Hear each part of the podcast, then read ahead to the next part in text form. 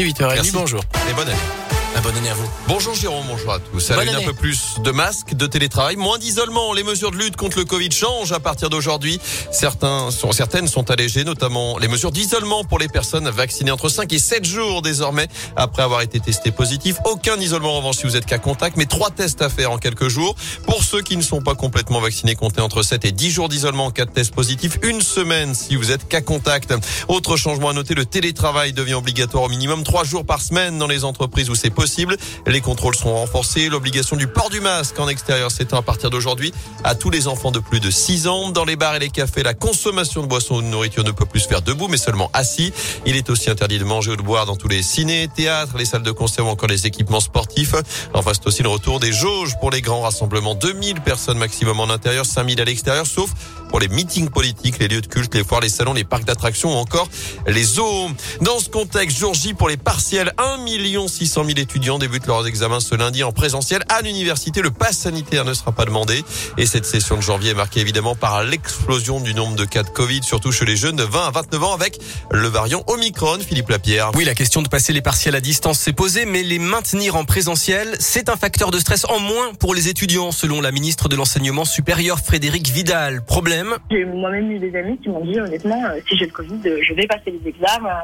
J'ai pas envie d'aller au rattrapage. Des témoignages comme celui de Sarah en master de droit à Lyon 3, il y en a plein. Certains étudiants, même positifs ou cas contact, veulent passer cette session coûte que coûte pour ne pas être pénalisés. Et ça, c'est à cause du manque d'informations, estime Colline Pisaneski, la présidente de l'association étudiante Gaëlis. C'est une population qui a été très facilement pointée du doigt et très facilement oubliée aussi. Et euh, quand on est à l'orée de la période la plus importante de l'année pour ce public-là, ben il n'y a pas de geste qui est fait particulièrement, ne serait-ce que le minimum syndical, à savoir de la communication sur comment est-ce que ça va se dérouler. Le message du ministère est clair, les étudiants positifs au coronavirus ne doivent pas venir au partiel, mais ils n'iront pas non plus au rattrapage de juin puisque les facs doivent organiser des sessions de substitution dans les deux mois. Et notez que si la majorité d'une promotion est touchée, l'enseignant peut décider au cas par cas de repousser l'examen. Mais les associations étudiantes dénoncent cette gestion jugée trop floue.